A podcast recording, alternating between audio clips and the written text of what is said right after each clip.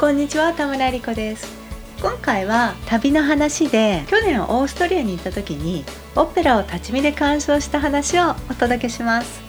TOEIC 研究室聞くメルマガをお届けします。読む方のメルマガは URL toeic8.com スラッシュ mm です。LINE の TOEIC 研究室カフェチャットボットは LINE でアットマーク TOEIC8 で検索してみてください。メルマガを読んだり聞いたりチャットボットで遊んだりしてなんとなくやる気になってきたなと思ったらすかさず行動に移していただければ幸いです。今回はゆるりとおしゃべりタイムで旅の話をお届けします。オーストリアに行った時の話です。TOEIC の勉強法については最近は1回おきにお話しています。このポッドキャストの第1回目から第20回目までは集中して TOEIC や英語の勉強法についてお話していますので TOEIC の勉強法で検索してこのポッドキャストにいらした方は是非第1回目から第20回目までを聞いてみてください。さて去年スロバキアのブラティスラバというところで多言語のね多言語っていうのはポリグロットの集まりがありました。そこに参加してきました。それでスロバキアのブラティスラバというのは日本から直行便がないのですね。ですがあのオーストリアのウィーンとすごく近いんです。というわけで私は去年はオーストリアのウィーン経由でブラティスラバの会議に参加してきました。それでその帰りね行きはもう本当にウィーンに着いてすぐに移動したのですが帰りはウィーンで何泊かしました。オーストリアのいわゆる民泊で宿だけ取ってウィーンは初めてでしたのでまあ何も予定がなくてもね街中をふらふら歩くだけでも楽しいかなと思って何も計画なしで行きました。ウィーンといえば音楽の街ですよね。音楽好きな方はきっとコンサートとかねオペラとかミュージカルのチケットを取っていかれると思いますが私は何も準備してなかったんですね。ところがラッキーなことにステイ先の奥様がすごく気さくな方でもう着いた途端音楽は好き。オペラは好きミュージカルは好きと聞いていろいろとね一緒に計画を練ってくださったのです。それで結局3番連続でオペラとオペレッタとミュージカルをそれぞれね違う劇場で楽しみました。で当然もう直前なのでこう着席するね席は取れませんでした。ですから結局ね3番立ち見したんですよ。ちょっと面白い経験だったのとあとね意外と立ち見良かったのです。私の中でいや大人になって旅行で立ち見はありえないという固定観念があったのですがそれがねちょっと外れました。当然メリットとデメリットがありますがまずメリットとしては予約を取っていなくても席がいっぱいでも立ち見でしたら見るチャンスがある。これメリットですね。それから何よりも立ち見席は価格がお手軽です。これもメリットですよね。デメリットとしてはとにかく待たないといけない。それから立ちっぱなしなので当然立ちっぱなしなので疲れる。それがありますね。これらについて順番にお話していきます。まずメリットとして当日でももしかしたら見られるかもしれない。券を取ってなくても予約してなくても見られるかもしれないということがあります。これはあの劇場によってねシステムが違いますので調べられた方がいいと思います。3つの劇場に行きましたがあの事前予約のところもありました。でその予約できる時でも立ち見席は割と空きがあることが多いそうです。その事前予約ですと立ち見は並ばなくてもいいんですよね。その特にいい席を取ろうと思わなければ並ばなくてもいいっていうこともあります。これは劇場によって違います。それであの有名な国立歌劇場オペラハウスですね。ウィーンのオペラハウスは少なくとも去年は立ち見席の予約ができませんでした。っていうことはこれメリットデメリット表裏一体ですが当日並ばなければいけないというデメリットもありますが逆に言うと当日でも見られるかもしれないというメリットになります。それからメリットの2つ目とにかく立ち見席は価格がお手軽です。このねステイ先の奥様があのこういうわけですよ。私ウィーンではオペラを座ってみたことないって。そのステイ先のうちはね結構多分ねいいお家なんですよ。小さい自家用飛行機を持ってたりするんです。あとはまあウィーンのね中心街から割と電車で10分ちょっとぐらいのところで広いねお庭があるお家に住んでらっしゃってそれでこうお庭でねもういろんな花を育てていたり結構いいお家だと思うんですけれどもそれでもその奥様はこうウィーンではもうオペラが数ユーロで楽しめるのにもう数百ユーロ払うなんてもったいないって言って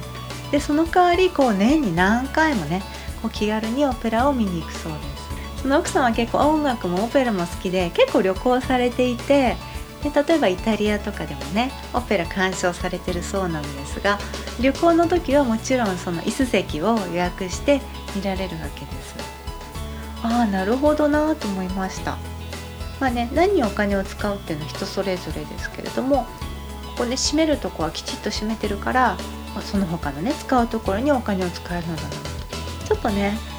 固定観念が外れてああなるほどなと思いました。でウィーンは立ち見席がすごく安いそうです。現在はねちょっとね上がってるみたいですが去年私が見た時は立ち見席は3ユーロか4ユーロでした。1ユーロが百何十円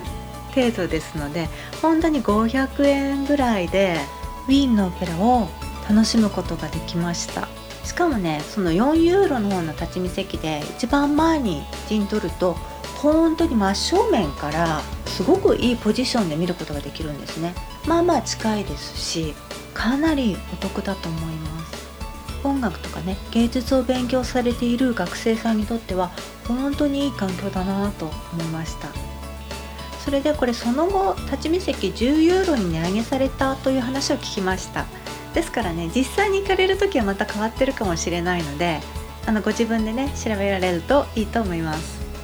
10ユーロでもそれでオペラを見られたらまあなんてお手軽価格なんだろうと思いますけどね。ただし並ばなきゃいけないんですね。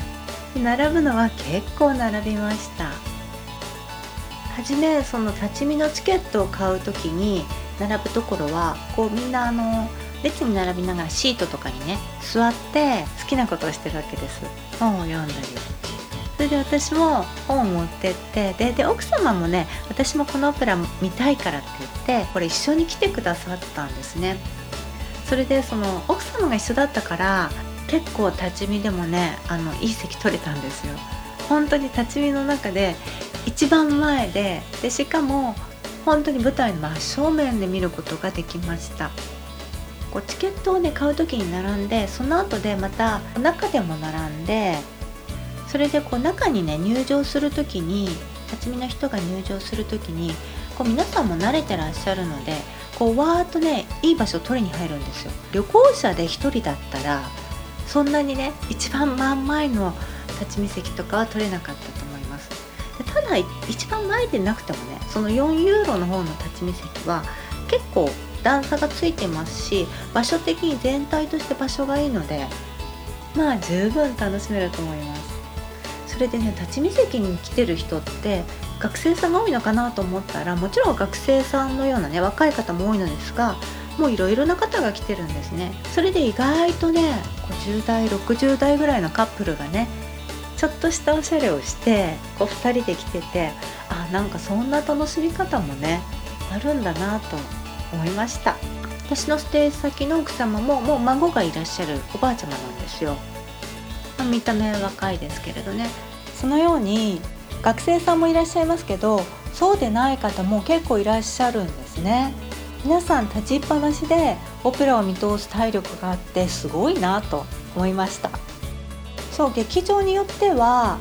席が空いていたら1幕目が終わったところでもうその人は来ないだろうから座っていいという不分率があるところもあるそうです。国立歌劇場はダメですけれどね。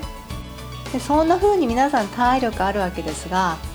それで私も考えてみたら普段仕事する時こうずっと座りっぱなしだとこう腰とかね肩とかが凝ってしまうのでスタンディングデスクスタンディングデスクと言いつつ実はね別のものをスタンディングデスクに代用してるのですがスタンディングデスク使ってます。っ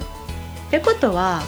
わざわざ座らなくても立ってみても別に全然構わないわけですよ。ああなるほどなと思いました。旅に出ると面白いですね。もうまだまだ知らない世界がたくさんあるのだなともう自分の常識はね全然常識じゃなくてもう固定観念ガチガチに凝り固まってるんだなと思ったりします。またね気軽に旅行に行ける世の中に早くなるといいですね。私も早くどっか海外行きたいです。またねそんな旅に行ける日を心待ちに英語の勉強を頑張っていきましょう。それでは今回はゆるりと気ままなおしゃべりでした。お付き合いくださってどうもありがとうございました。TOEIC 研究室聞くメルマガをお届けしました。読む方のメルマガは URL toeic8.com スラッシュ mm です。LINE の TOEIC 研究室カフェチャットボットは LINE でアットマーク TOEIC8 で検索してみてください。メルマガを読んだり聞いたりチャットボットで遊んだりしてなんとなくやる気になってきたなと思ったらすかさず行動に移していただければ幸いです。最後までお聴きいただいてどうもありがとうございました。それではまた。